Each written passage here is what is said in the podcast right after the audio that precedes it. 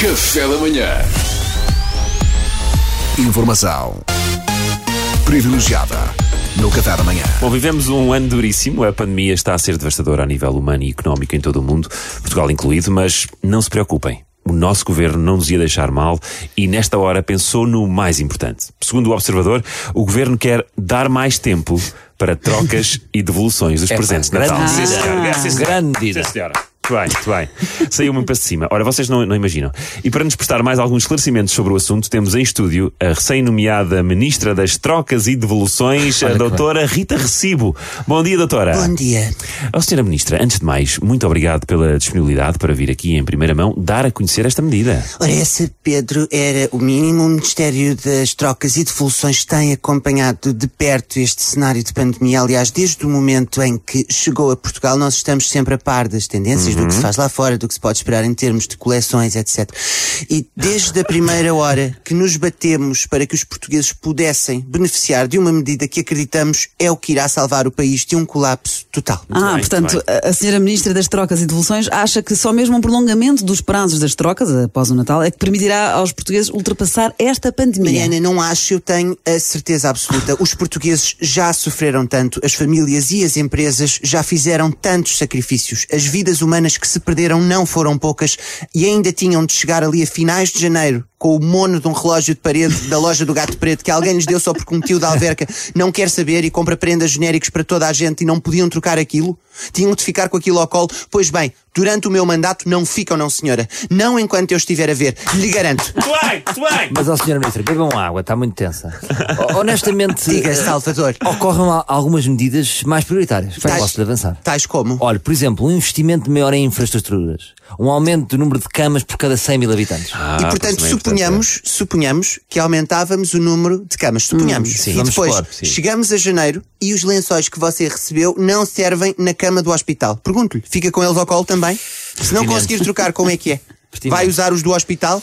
Do público, que é uma bodega? Não pensou nisso, pois não? Oh, oh, senhora Ministra, eh, neste cenário eu acho que o essencial é garantir de que todos têm acesso aos cuidados de saúde necessários. Primeiro está a vida humana. Pois. Dos nossos pais, dos nossos avós. Isso. Pedro, não me leve a mal, mas pergunte a qualquer criança se prefere salvar o avô ou ficar com um Fortnite repetido.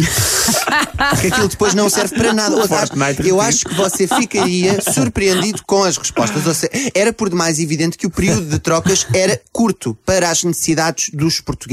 Não poder trocar uma prenda repetida é uma experiência traumática na vida de uma criança e as consequências que isso vai ter no seu desenvolvimento.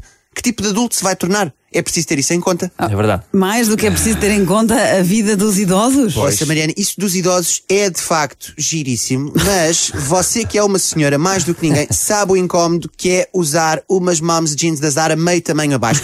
A pressão que causa na virilha. Eu não sou ministra das trocas e devoluções só de alguns portugueses. Eu tenho de pensar em todos os portugueses. bem. E portanto, isso é pensar em todos os portugueses. Claro, além disso, umas moms jeans são uma peça que tem tanto de sóbrio como de elegante e que se adequa perfeitamente a um funeral. Portanto, é assim: se os velhotes pronto forem efetivamente de escova, muitas vezes epá, já fica, já tem o que usar, percebe? É assim, a vida dá-nos com uma mão, tira-nos com a outra. É o que é, o Ó, senhora Ministra, nós não queremos respeitar o seu trabalho, mas para nós eh, que estamos fora é difícil eh, compreender algumas das É. Pois, E há aqui uma outra questão intimamente Outra? relacionada com o combate ao contágio, que é aumentando o prazo das trocas e devoluções, esperamos diluir ao longo do tempo a presença dos consumidores nas superfícies comerciais. Isto porque não podemos arriscar ter um surto à porta das Primarques.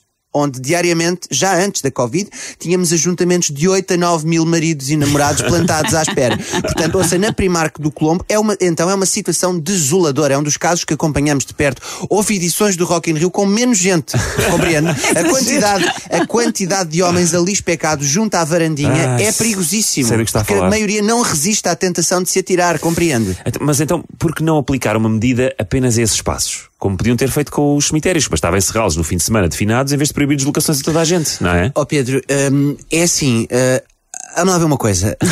Você também quer o quê? Medidas coerentes? Sim, sim. Ações eficazes? Por exemplo? Um governo que, sei lá, que use o cérebro? Olhe. Ó Pedro, é assim, você também quer tudo, quer dizer, ou se nós, quer dizer, ajuda-me a ajudar-te, não é, companheiro? O que é isto? Informação privilegiada no Café da Manhã.